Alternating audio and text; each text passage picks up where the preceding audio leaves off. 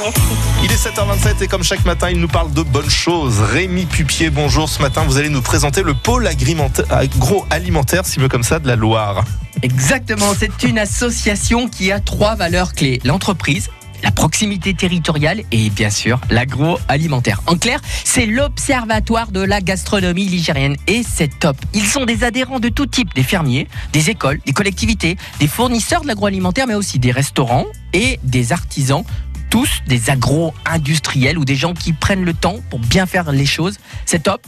Ils sont tous sur le même banc. On voit des artisans comme Hubert euh, de Réveillon Chocolatier et Pierre, l'artisan brasseur de Saint-Germain-Laval. Et ça, c'est chouette. Alors dites-moi Rémi, quel est le but de cette association? Eh bien, ensemble, ils assurent la promotion des métiers de bouche et de toute la filière. Ils font des actions pour être un point d'appui sur le marché de l'emploi. Il y a aussi un site internet et une communication commune pour valoriser les produits alimentaires, produits ou transformés dans la Loire. Allez voir délices du 42.fr. C'est un véritable annuaire plein de bonnes adresses gourmandes. Et puis il y a aussi les buffets du 42. C'est une offre de type traiteur élaborée avec des produits made in Loire. Bref, ce sont des bénévoles et quatre salariés qui se bougent pour montrer que dans la Loire, on a du talent au niveau de la gastronomie aussi et surtout. La semaine dernière, ils ont changé de logo. Un nouveau départ pour un nouveau dynamisme avec une super directrice à la tête euh, que du bonheur. Alors, c'est une asso qui a plein de valeurs et franchement, c'est des valeurs qu'on aime ici à la radio. Alors, on voulait vous en parler. Régalez-vous. Et heureusement que vous en avez parlé. Merci beaucoup Rémi, je vous souhaite un bon week-end.